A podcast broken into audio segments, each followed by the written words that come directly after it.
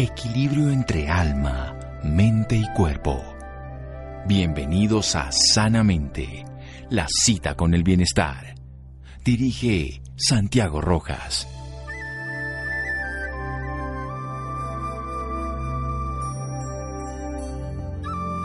Lo que para unos es comida, para otros es un amargo veneno, Lucrecio. Buenas noches, estamos en Sanamente de Caracol Radio, en esta nueva normalidad que es oscilante y con todas las consideraciones que tenemos. Muchas personas han modificado en los últimos meses sus hábitos de alimentación.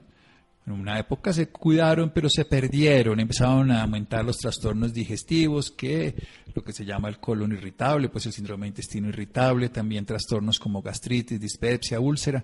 Y realmente mucho tiene que ver con cómo ponemos las emociones allí y cómo ponemos también los alimentos en nuestro tubo digestivo. Por eso vamos a hablar con un gastroenterólogo que tiene una visión integral, donde sabe que no solamente es la comida, sino también el qué, el cuándo, el cómo, lo que nos relacionamos, los afectos. ¿Cómo mejorar la digestión en esta cuarentena? Es el tema con nuestro invitado. Él es un médico cirujano gastrointestinal y endoscopista digestivo egresado de la Pontificia Universidad Javeriana.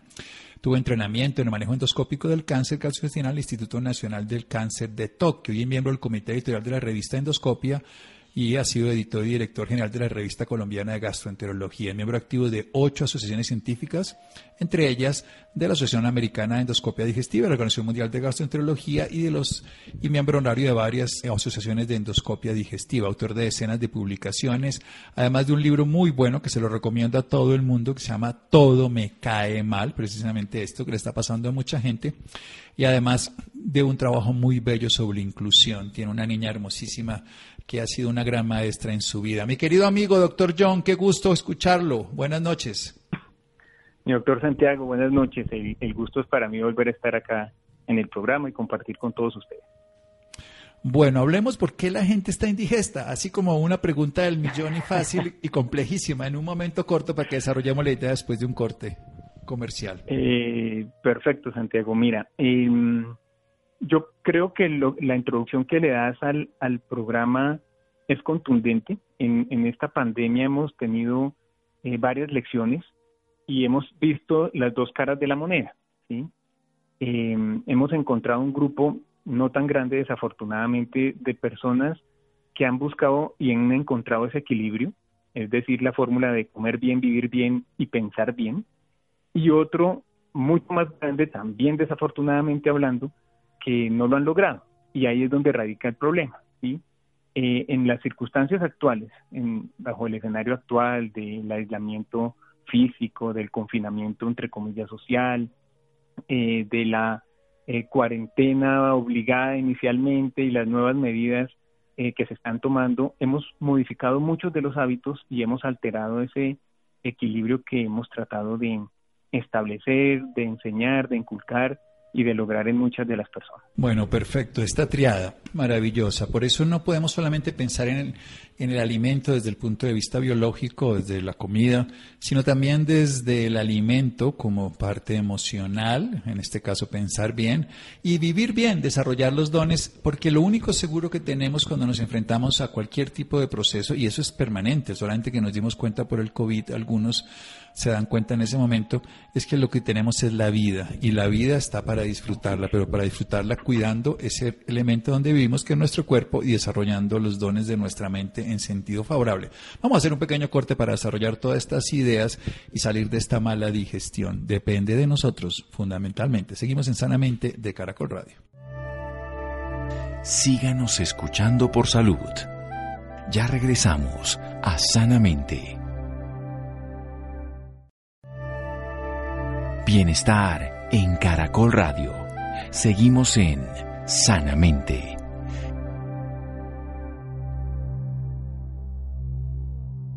Seguimos en Sanamente de Caracol Radio. John Ospina, es médico, cirujano gastroenterólogo, miembro de muchas sociedades científicas, ha hecho especialidades en el tema del cáncer y tiene varios libros. Uno que todo me cae mal, es un libro que vale la pena leer porque nos hace una relación muy interesante entre la alimentación, por supuesto, porque nos cae mal la comida, pero también en la forma en que nos relacionamos con la vida. Nos ha hablado de esta triada que algunos han decidido coger favorablemente, sanamente, digámoslo así, comer bien, vivir bien, pensar bien. Sin embargo, muchos otros no. Precisamente hablemos de esa triada, pero veámosla en la cotidianidad. ¿Cómo podemos retomar ahora que volvemos a la normalidad que nunca fue normal y que no sabemos ni dónde estamos, para que podamos precisamente mejorar nuestra digestión? Así es, eh, Santiago. Mira, yo básicamente lo que les digo a las personas que me consultan y, y a las pacientes. Entonces vamos a tratar de hablar de los tres aspectos rápidamente y de cómo poderlos implementar en esta nueva realidad. Eh, comer bien. Comer bien siempre ha sido la tarea. Todos conocemos las frases al respecto de somos lo que comemos o todos hemos practicado o nos hemos visto cercanos a recomendaciones nutricionales, a manejos nutricionales, a dietas y finalmente lo que debemos hacer es individualizar nuestra nutrición. Eso sí, partiendo del punto de partida de, una nutrición adecuada, balanceada, ojalá con productos saludables y orgánicos. ¿Qué hemos visto en esta contingencia? Pues, como te mencionaba, las dos caras de la moneda. Muchas personas que dejaron de consumir comida chatarra, comida rápida, porque ya estaban cerradas eh, los proveedores, por así decirlo, de, de estos alimentos, empezaron a cocinar sus alimentos en casa y empezaron a sentir bienestar. Pero otro tan grande grupo ha tenido hábitos inadecuados, muchos congelados, muchas frituras, eh, alimentos mal balanceados, mal preparados o inclusive mal conservados, que ese es el otro punto importante. Entonces, comer bien y obliga inicialmente a identificar nuestros detonantes tóxicos personales de manera individual. Resalto esto porque es bien importante. La generalización de las recomendaciones nutricionales a veces eh, pueden ser más perjudiciales porque la persona cree que puede estar haciéndolo bien porque a otros le funciona, pero no necesariamente son adecuadas para él. Pero hay recomendaciones básicas, dividir adecuadamente el plato de comida, tener una porción de proteína no muy grande, con abundante verdura y abundantes frutas y escasos carbohidratos, hidratarse adecuadamente. Eso es otra cosa que hemos visto eh, en este tiempo que las personas han cambiado sus hábitos, han cambiado su ritmo y su ingesta de agua. Adicionalmente a este aspecto nutricional muy golpeado, por cierto, en estos momentos, hemos visto eh, un consumo muchas veces exagerado de sal, de aceites, de azúcares, que definitivamente se vuelven tóxicos para nuestro organismo.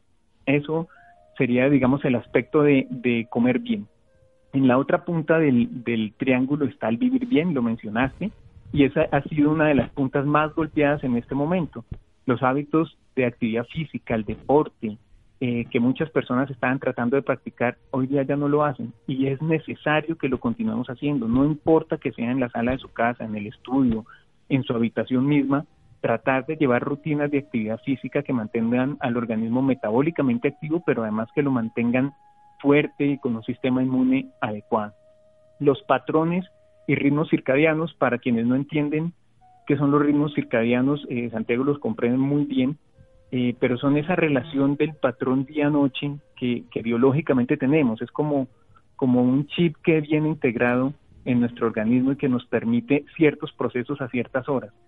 La pandemia los ha atropellado todos, entonces nuestras rutinas han cambiado, las personas se están acostando mucho más tarde, están cenando más tarde, están durmiendo hasta más tarde y han corrido los patrones de horario alterando los ritmos circadianos. Y eso definitivamente también influye en nuestro bienestar gastrointestinal y general. Entonces la recomendación es tratar de mantener rutinas saludables, adecuadas, en esta nueva realidad y en este nuevo mundo que, que como mencionaste bien, no necesariamente tiene que ser muy distinto al anterior porque tampoco sabíamos en dónde estábamos. En este nuevo mundo debemos implementar esa rutina, tener horarios adecuados de desayunar, de almorzar, de comer, hidratarnos, hacer deporte. Y finalmente el componente emocional, eh, definitivamente muy afectado por todo lo que estamos viviendo, por el solo temor frente al, a la infección por este agente, por, la, por el temor que existe frente a la recesión económica, por el temor que existe a quienes somos miembros de familia de que nuestros padres se puedan infectar o de que nuestros hijos se puedan infectar. Toda esta carga emocional o estas emociones definitivamente afectan eh, la manera como nosotros nos relacionamos con el alimento y la manera como nuestro organismo se prepara para recibir el alimento. Entonces, tenemos en este momento un desafortunado escenario eh, y los tres aspectos se han, se han visto alterados. Nutricionalmente estamos eh, escogiendo alimentos que puedan ser no perecederos, pero que nos permitan, entre comillas, nutrirnos bien y eso obliga a echar mano muchas veces de excesos de harinas, de excesos de fritos, de excesos de congelados, eh, con disminución en el consumo de frutas y verduras porque son alimentos perecederos y nos obligan a salir más frecuentemente a, las, a los supermercados que no queremos visitar. Tenemos unos patrones, como mencioné, alterados en nuestras rutinas, con disminución de ejercicio, con disminución del consumo de agua y definitivamente todo esto con una cereza de pastel muy grande que es un componente emocional alterado. Por eso es que estamos sufriendo en este momento mucho más de síntomas gastrointestinales y digestivos.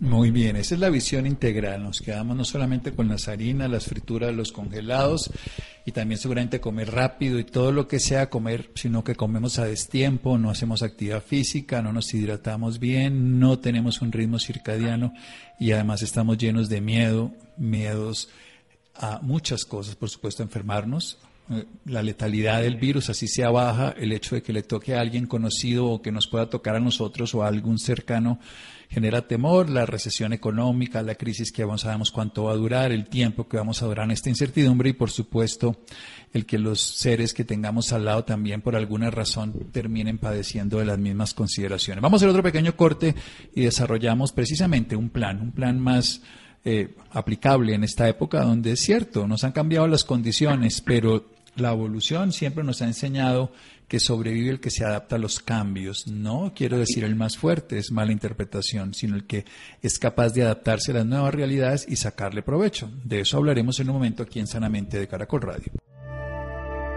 Síganos escuchando por salud. Ya regresamos a Sanamente.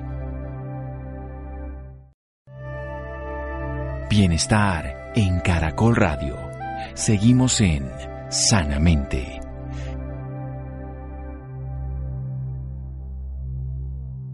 Seguimos en Sanamente de Caracol Radio. Médico, gastroenterólogo, endoscopista, nos está hablando sobre una triada que él trabaja en sus obras y en su vida.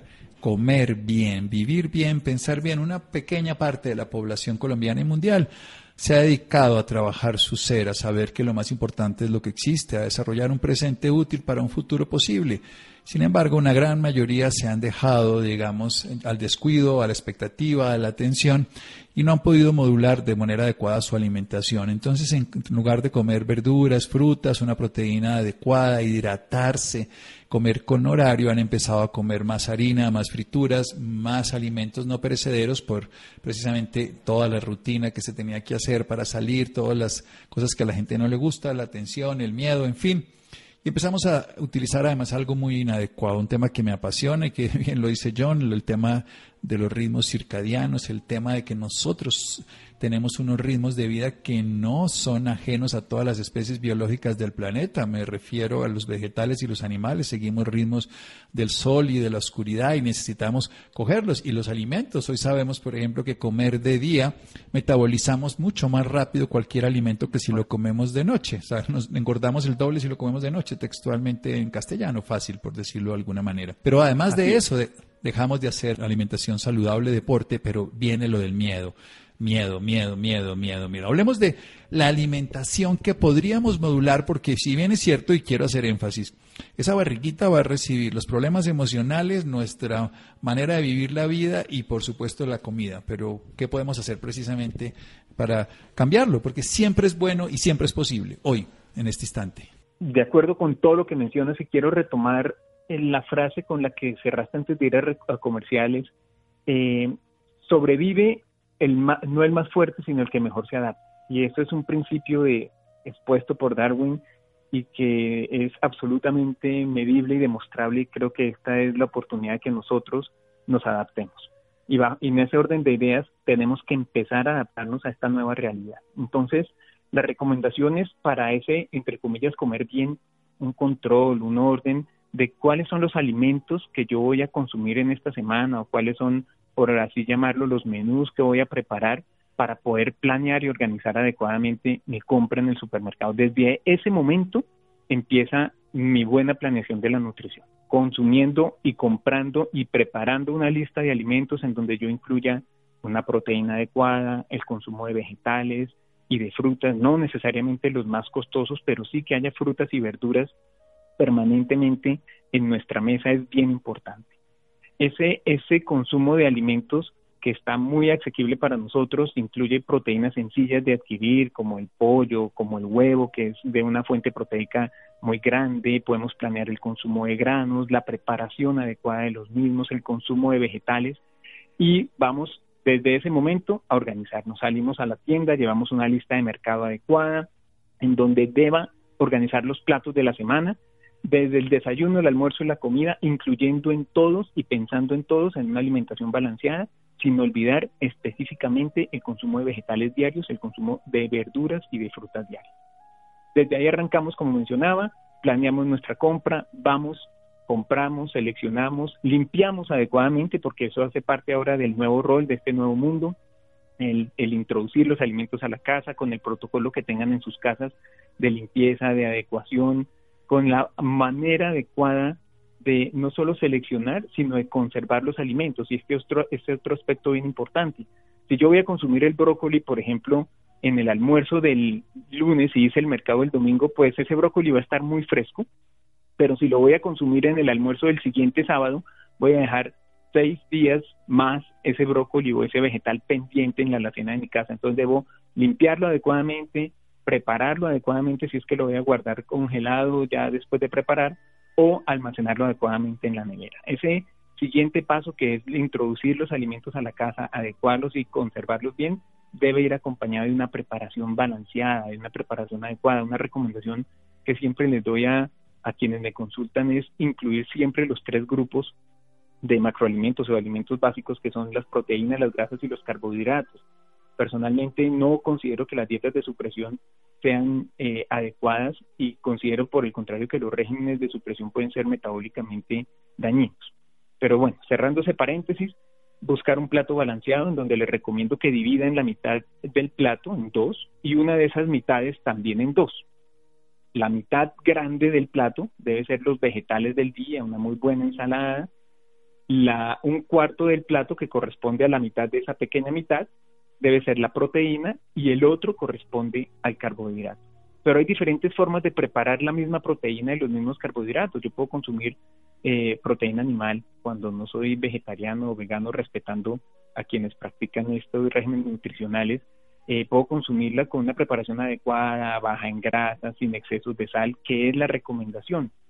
Y puedo también consumirla lleno de grasa, puedo consumirla con mucho condimento o llena de sal que va a terminar siendo perjuicio. Entonces, eh, recapitulando, vamos a planear qué alimentos vamos a comprar, vamos a seleccionarlos adecuadamente en el supermercado, introducirlos adecuadamente en nuestra casa y prepararlos y llevarlos a la mesa en porciones adecuadas y con preparaciones saludables, preferir los alimentos a la plancha, hervidos, que los alimentos fritos definitivamente es una gran recomendación.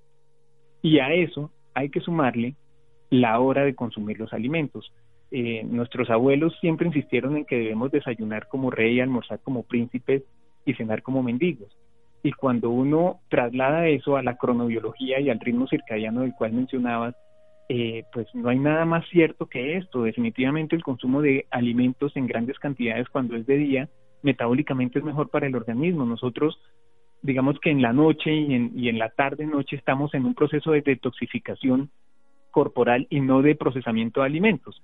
Entonces, cuando en la noche consumimos alimentos en grandes cantidades y le damos grandes y deliciosas recetas al organismo acompañadas muchas veces de bebidas alcohólicas, las cuales también generan un daño metabólico y un daño para el organismo, pues estamos ni permitiendo que el organismo se limpie, ni permitiendo el proceso metabólico adecuado de los alimentos. Entonces, tratar de consumir alimentos en grandes cantidades o en cantidades razonables en la mañana y mediodía y muy poco en la tarde.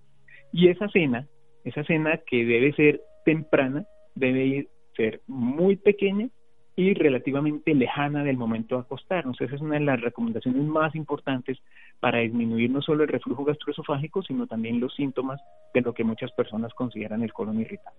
Bueno, genial. Nos ha dado pues un barrido muy importante, la mitad del plato vegetales, de la cuarta parte proteínas y carbohidratos, pero no solo es que nos comemos, sino cómo nos los comemos, la forma, entonces si lo fritamos, le generamos obviamente otra realidad al alimento, si lo endulzamos y lo llenamos de salsas o cosas alteradas, pues también nos va a caer mal para la digestión. Y la cronobiología que hasta hace unos años parecía una ciencia esotérica, hoy en día tiene tres premios Nobel en 2017 y tiene una validación muy simple. Nosotros somos seres circadianos, si no, no dormiríamos, si no, no estaríamos despiertos en el día. Si no, no tendrían ciclo menstrual las mujeres, eso ya no se llama circadiano, sino se llama infradiano. Y si no, no tendríamos un latido del corazón con una ritmicidad igual que unos ritmos en el pensamiento y en el sueño. Esos ciclos hay que respetarlos también en la comida.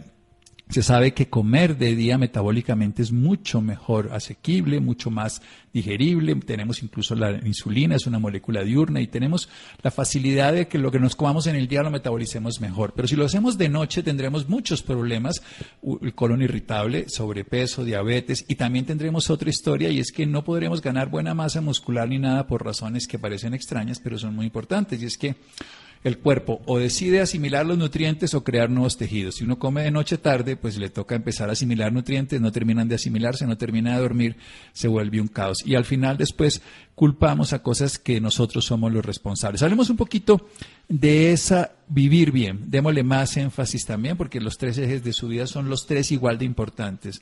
No solamente nos alimentamos de comida física, que lo hacemos, sino de más cosas de vida. Vivir bien es primero tratar de disfrutar el hoy, aunque se va de la mano también con el, con el componente emocional, pero es muy importante disfrutar el hoy, disfrutar ese plato que estoy llevando a la mesa, eh, relacionándolo con el aspecto nutricional, hacer deporte.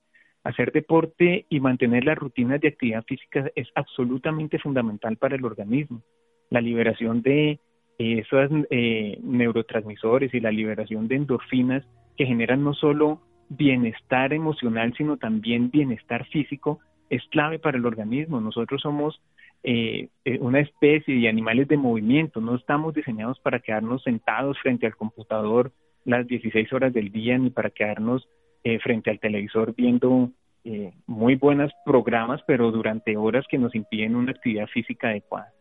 Es importante planear y organizarnos nuestra actividad física. En este momento, en estos confinamientos, hemos visto que la gente ha dejado de hacer actividad física a pesar de que ahora hay cualquier cantidad de gimnasios, de instructores, de deportistas eh, en sus redes sociales y por diferentes medios de comunicación dando rutinas, ejemplos e inclusive sintonizándose con las personas para que puedan tener rutinas de actividad física que los mantengan en un estado de bienestar emocional y físico. Entonces hay que hacer actividad física, hay que hidratarse, la mejor bebida energizante y el mejor líquido que podemos tomar es agua. Nosotros somos en, en, peso, pues aproximadamente el 65-70% del peso corporal nuestro es agua y tenemos que mantenernos hidratados de una manera correcta.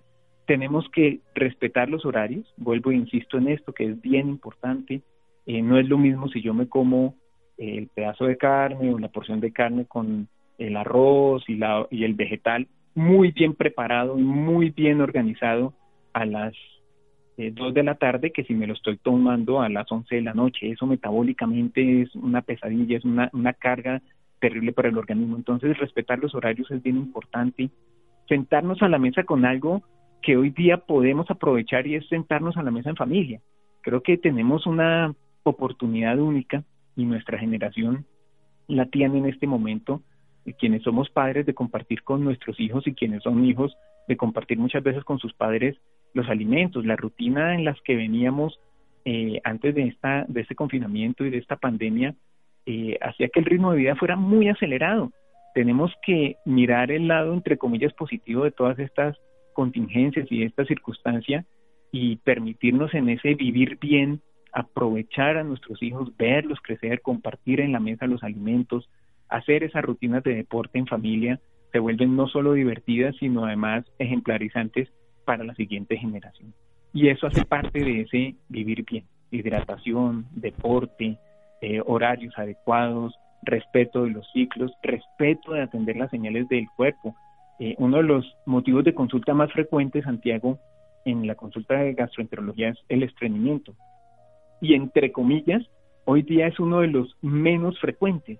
Y una de las razones para encontrar en, este, en este corto tiempo de cinco meses, de seis meses, que muchas personas han mejorado su hábito intestinal es que hoy día pueden entrar al baño en su casa. esa es una de las principales razones de estreñimiento en nuestro medio, no poder ir al baño cuando tenemos ganas de ir al baño o por incomodidad o por pena o porque no fue educado así o porque se programa para no ir sino simplemente en la casa y con el ritmo acelerado que tenemos pues solo podía ir en, en, en nuestro hogar y hoy día estamos en el hogar, entonces parte del estreñimiento se ha resuelto no solo por el consumo de agua, sino porque nuestros hábitos están, digamos que un poquito en ese aspecto sí mejorando. Entonces, atender las señales del organismo, respetar los ciclos, eh, comer a horas, hidratarnos y aprovechar el momento es fundamental.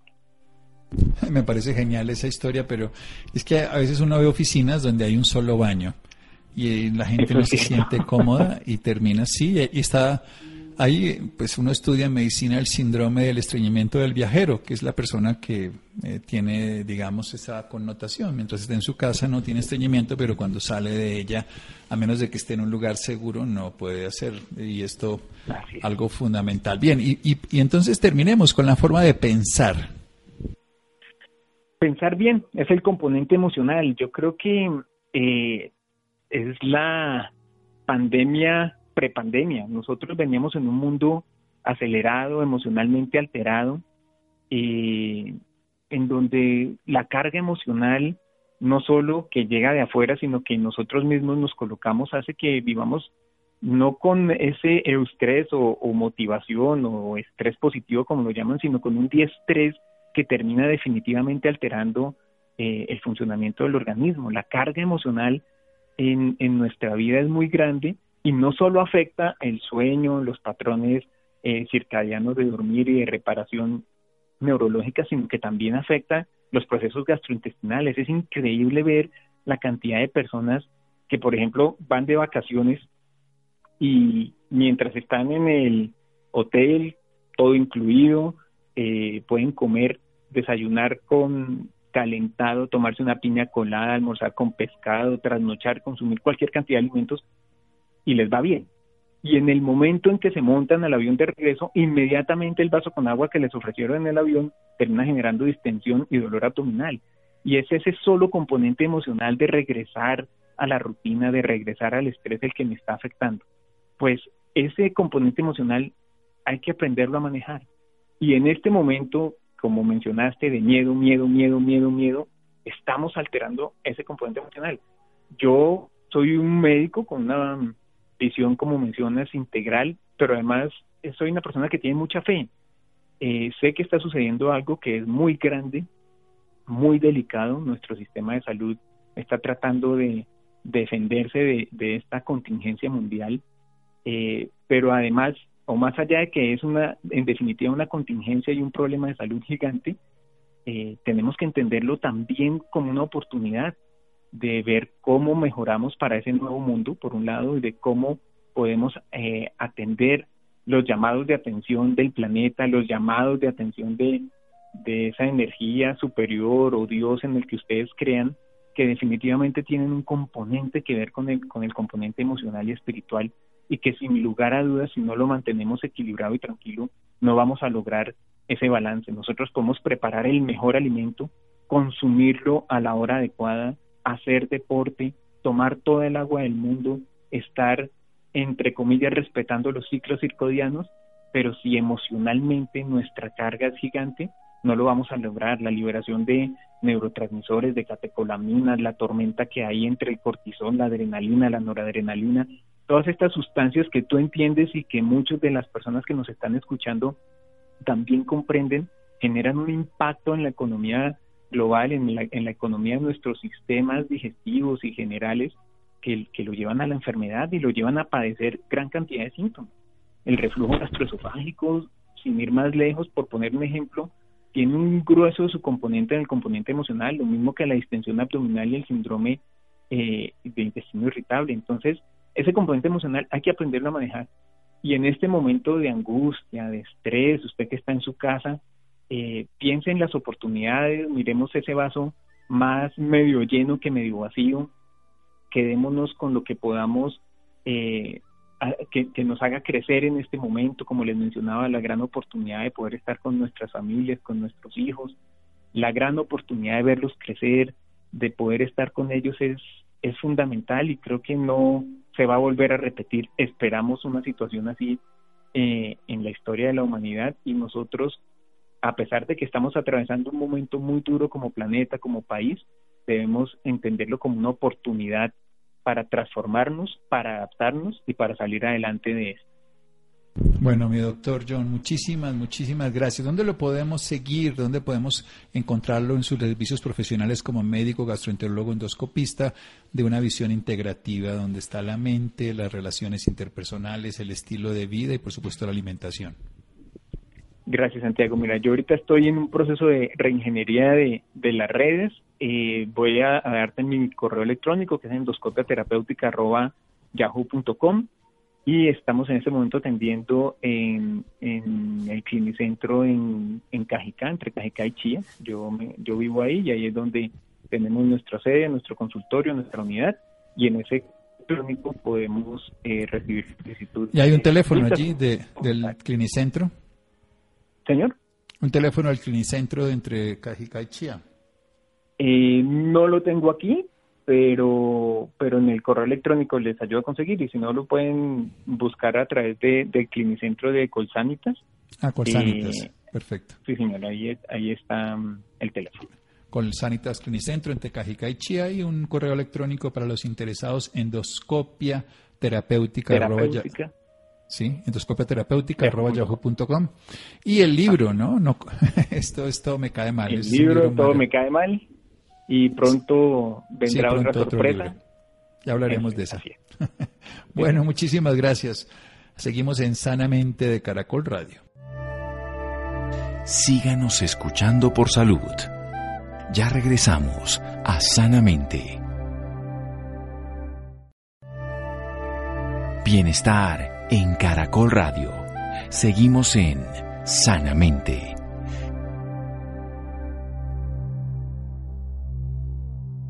Seguimos en Sanamente de Caracol Radio, los interesados en el doctor John Ospina, un excelente gastroenterólogo médico de una visión integral de la vida, recuerden mente, de pensar bien, vivir bien y alimentarse bien. Endoscopia terapéutica en el clinicentro, en el clinicentro de Colsanitas entre Cajica y Chía. Bien, la innovación tecnológica favorece la educación virtual. De eso habla Rolando. Rolando, buenas noches. Buenas noches, Santiago, y también para todas las personas que nos escuchan a esta hora en Sanamente de Caracol Radio. La pandemia ha traído consigo varios cambios en todo el mundo. Uno de estos se ha visto reflejado en el sector de la educación. Adultos, jóvenes y niños han tenido que adaptarse a la nueva realidad de aprender desde casa por distintos medios. El contexto actual está desafiando al método de enseñanza tradicional, incentivando la búsqueda de nuevas formas de educación, donde herramientas tecnológicas como las videoconferencias o las plataformas de video toman cada vez más importancia. Basándose en esta idea y ante la situación actual, Facialis Academy, una academia internacional para la educación en cirugía plástica facial, se ha reinventado y por medio de sus conferencias virtuales o webinars y su plataforma educativa llamada Expert Surgical Education Network se ha consolidado durante los últimos meses como una referencia internacional en su campo. Para hablarnos más del tema nos acompaña el doctor Paulo Andrés Escobar Rincón, actual presidente y miembro fundador de Facialis Academy, otorrinolaringólogo y cirujano plástico facial certificado por el International Board for Certification in Facial Plastic and Reconstructive Surgery, con sede en Washington, el órgano de certificación más importante en su campo a nivel mundial. Doctor Pablo Andrés, buenas noches y bienvenido a Sanamente. Hola, buenas noches. Muchas gracias por la, por la invitación. Doctor, primero que todo, cuéntenos un poco más sobre lo que es Facialis Academy. Bueno, pues Facialis Academy es eh, una academia internacional que se dedica exclusivamente a, la educación en el campo de la cirugía plástica facial. Es un, es un grupo de, especialistas en cirugía plástica facial la que fundamos esta, esta academia y eh, pues a través de diversas actividades académicas ya incluso en los últimos eh, eh, meses pues a través de estos webinars y también concursos presenciales antes de la pandemia pues hemos venido desarrollando pues una opción para la educación de tanto los otorrinolaringólogos, los cirujanos plásticos y los cirujanos plásticos faciales, principalmente de toda Latinoamérica, pues que quieren mantenerse actualizados en, las últimas novedades de, la especialidad. Entonces, básicamente pues es una opción para especialistas que quieren permanecer pues, en las últimas tendencias en cirugía plástica facial y pues la razón de básicamente de, la fundación fue precisamente poder eh, darles una mejor educación a los especialistas, también hace que a la larga puedan dar mejor atención a los pacientes. Ese es principalmente el motivo por el que fundamos eh, pues esta, esta academia. ¿Cómo ha sido el proceso de trasladar la educación a la virtualidad? Pues al principio, eh, todo, supongo que cuando cambió pues esta realidad que, pues estamos enfrentando en los últimos meses con algo un poco pues de, desconocimiento con todo el tema de las plataformas eh, pues, de videoconferencia que han salido en los últimos meses, también un poco con una incertidumbre de cuál sería la reacción de, los especialistas, que tan acostumbrados a la tecnología podrían eh, estar o que, eh, pues de qué manera lo iban a recibir. Empezamos a hacer webinars simplemente con eh, bueno pues con la intención de, de, brindar como esa continuidad en las, las actividades que veníamos haciendo. Y eh, pues la respuesta fue bastante buena. Inicialmente nuestra idea era simplemente pues llegar a, a los países latinoamericanos pero eh, con el paso de las semanas de los meses pues hemos llegado en los últimos meses a tener más casi ya más de 4.500 médicos de todas partes del mundo de más de 90 países que en algún momento pues han conectado pues a estas, estos webinars de cirugía plástica facial. Entonces, bueno, pues eh, la respuesta pues eh, ha sido muy buena y bueno, pues eh, yo creo que, como decías anteriormente, es una nueva forma de educar que yo creo que ya vino para quedarse definitivamente. La pandemia aceleró un poco todo este proceso, pero pues está probando que es una muy buena forma de, acceder a, a buenos contenidos y a una educación de calidad. Precisamente, doctor, ¿por qué Facialis Academy se ha convertido en una de las líderes mundiales en educación en cirugía plástica facial? Pues eh, mira, este es una, un trabajo que venimos haciendo desde hace más de tres años. Realmente nosotros empezamos el grupo que, fundamos Facialis Academy. Antes de, fundar la academia ya estábamos haciendo cursos presenciales aquí en Bogotá. Hacíamos un curso anualmente de rinoplastia que a nivel latinoamericano pues se consolidó como uno de los más importantes y eh, finalmente pues lo que lo que fuimos haciendo fue derivar pues, eh, una academia que, presta sobre todo eh, educación de mucha calidad nosotros en los cursos presenciales en su día ya traíamos a varios de los mejores cirujanos plásticos faciales del mundo y los poníamos en un centro de convenciones con bueno pues con un programa académico de muy alta calidad y seguimos haciendo ya en, esos webinars, en esos seminarios virtuales, el mismo esquema. Trajimos eh, pues a los mejores cirujanos plásticos faciales, cirujanos plásticos a nivel mundial para que tomaran, pues, eh, para que pudieran hablar de diferentes temas, gente muy reconocida a, a nivel eh, pues internacional, no solo pues, en Latinoamérica, sino también han ido profesores de, de Europa, de eh, de Estados Unidos, de Canadá, de países pues, eh, como eh, Corea del Sur, España, una variedad, Inglaterra también, una variedad de, ponentes pues que han dado una gran calidad a la, a la, educación y es una labor pues que convencer a toda esta gente pues para que llegue a un webinar que además son gratis porque finalmente nosotros somos una sociedad ánimo de lucro. Entonces es una labor que ya la gente al ver que la respuesta era muy buena y que pues eh, iban viendo que gente importante se sumaba al proyecto, pues fueron eh, aceptando ya cada vez más profesores eh, pues eh, poder poder participar. Y ya últimamente, por ejemplo, hemos desarrollado alianzas con la Sociedad Española, por ejemplo, de Cirugía Plástica Facial, es una de las más importantes en Europa, y también con eh, la Sociedad pues, de, de Rinología y de Cirugía Plástica Facial en Argentina. Eso pues nos ayuda a tener incluso pues mayor eh, proyección internacional eh, en la comunidad iberoamericana. Doctor Pablo, háblenos un poco más sobre el por qué en el campo de la cirugía plástica los cambios son vertiginosos, vertiginosos en este tiempo. Realmente una de las cosas que, yo creo que, han servido visto en, este, en estos meses de, pandemia, casi en estos últimos seis meses, eh, es que a través de los webinars eh, uno pudo llegar a conocer formas de hacer cirugías que probablemente eh, si no hubiera sido por esta forma de educación ya global y desde la casa, digámoslo así, hubiera sido complicado para gran parte de los cirujanos que asistieron a todos estos webinars poder conocer esas técnicas, ¿no? gente, por ejemplo, de, Europa, gente, por ejemplo, de Estados Unidos, de Latinoamérica, eh, tanto profesores como participantes pudieron intercambiar conocimientos, formas de, trabajar, eh, que yo creo que ha enriquecido muchísimo la práctica profesional de todos los que han eh, con frecuencia participado o asistido a estos webinars.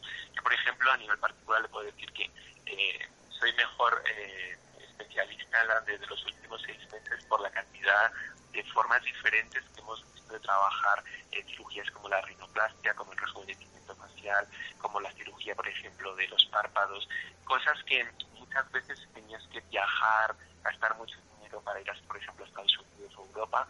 Y, eh, gracias a Facialis Academy, eh, pues eh, una cantidad enorme de especialistas latinoamericanos y también el resto del mundo han podido disfrutar semana tras semana de los últimos avances.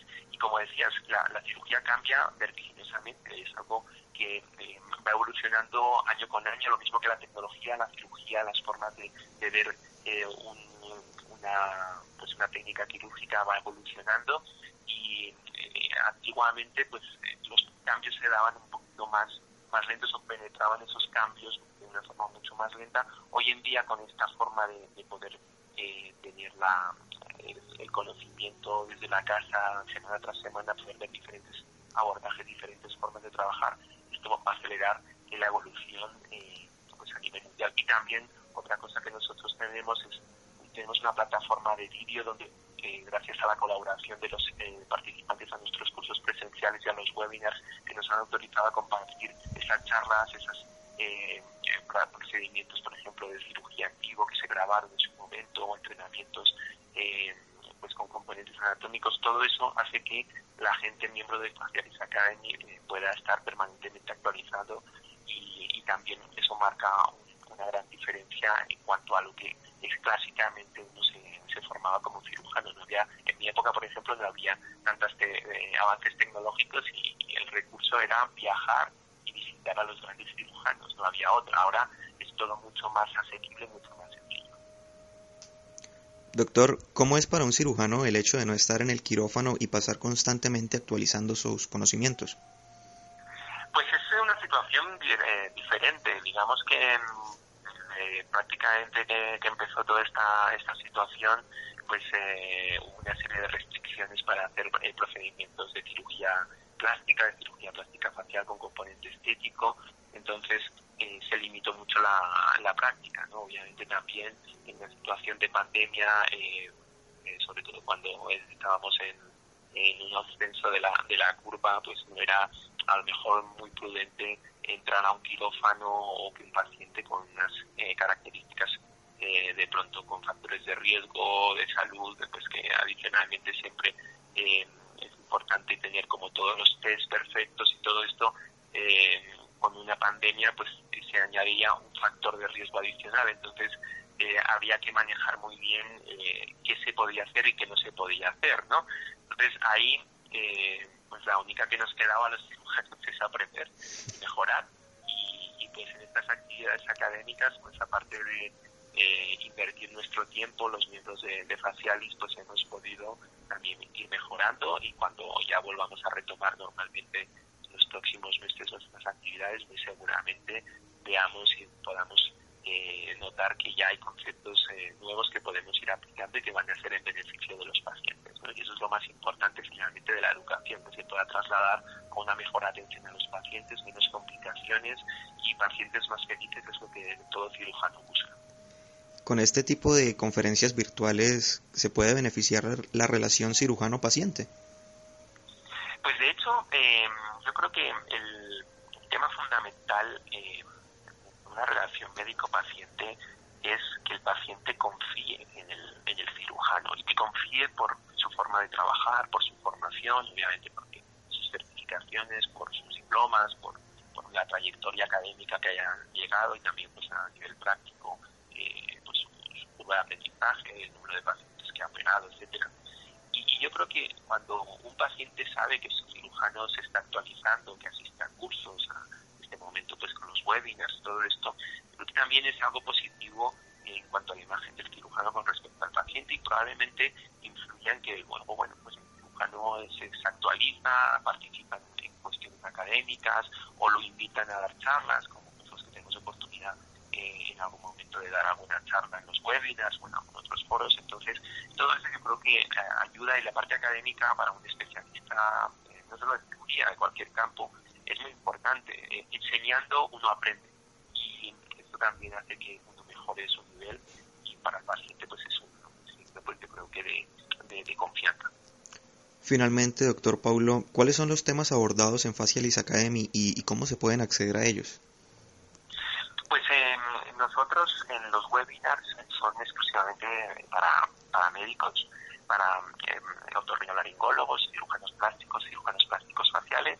Nosotros periódicamente publicamos una, una agenda en nuestra página web y en nuestras redes sociales y a través de una plataforma de videoconferencia pues eh, eh, tienen que registrar, se valida pues la, la el perfil del, usuario y pues se le acepta para que entre al, al webinar y ya a partir de ahí pues eh, el, asistente pues el, médico se conecta los días y pues ya eh, puede disfrutar del webinar. Nosotros, como decíamos anteriormente también, eh, la gran mayoría de los webinars los hemos venido eh, grabando y luego pues se suben. Una que se hace un proceso de edición para eh, pues cubrir o proteger la identidad de los de los pacientes, aunque la mayoría de los cirujanos hoy en día eh, usan fotos pues de, pacientes que autorizan expresamente con documentos, etcétera, etcétera, pero nosotros aún así todo cubrimos y protegemos esa identidad. Entonces una vez que ya está editado, pues se coloca pues en esa, en esa plataforma que es exclusivamente para mediante suscripción para miembros y para personas que están suscritas a nuestra plataforma y ya ahí pueden disfrutar desde su desde su hogar en el momento que quieran los especialistas y actualizándose eh, en cualquier momento que tengan que tengan libre eh, vamos renovando el, contenido periódicamente y pues eso también lo va a mantener actualizado eh, pues para que no haya contenido pues de pronto que, que, ya a lo mejor no tiene tanto interés y que se va renovando periódicamente básicamente, pues, eh, digamos, esa sería un poquito la, forma en que venimos trabajando. Doctor, regálenos eh, la, la, página, la plataforma donde los médicos interesados pues pueden acceder a, estos cursos. Pues nosotros tenemos una, una página web que se llama facialisacademy.co. Ahí pues está la información sobre pues sobre cómo por ejemplo ser miembro de nuestra nuestra academia, se pueden ver, por ejemplo, los, honorarios que tenemos. Tenemos eh, miembros honorarios de los mejores, de los mejores cirujanos de, eh, a nivel mundial, eh, nos están apoyando este, este, proyecto. También pueden ver la, parte de la junta directiva y pues las actividades que tenemos programadas, los últimos webinars, cursos presenciales que tenemos previsto ya para los próximos meses cuando todo vuelva a la normalidad en algún momento. y luego también en redes sociales nos pueden seguir en Instagram, arroba facialis academy, eh, el nombre de la cuenta y ahí vamos publicando periódicamente todo. Nosotros ahora mismo tenemos como unos 1.100 eh, seguidores en, Instagram, eh, que prácticamente los hemos ido logrando a, los últimos cuatro meses, cuatro o cinco meses, así un crecimiento bastante bueno. Y pues seguimos creciendo mes a mes, pues la gran mayoría son especialistas latinoamericanos y de otras partes del mundo y entonces están eh, permanentemente en contacto para, para asistir a los, a los eventos. Doctor Paulo Andrés Escobar Rincón, gracias por esta valiosa información y por acompañarnos esta noche en Sanamente. Muchísimas gracias por la y por haberme dejado hablar de, de. Muchas gracias. Gracias Rolando, muchas gracias a Iván Pacheco, Freddy, Ricardo Bedoya, Jessy Rodríguez, mi querida Laura, muchas gracias. Quédense con una voz en el camino con Ley Martín. Caracol piensa en ti. Buenas noches.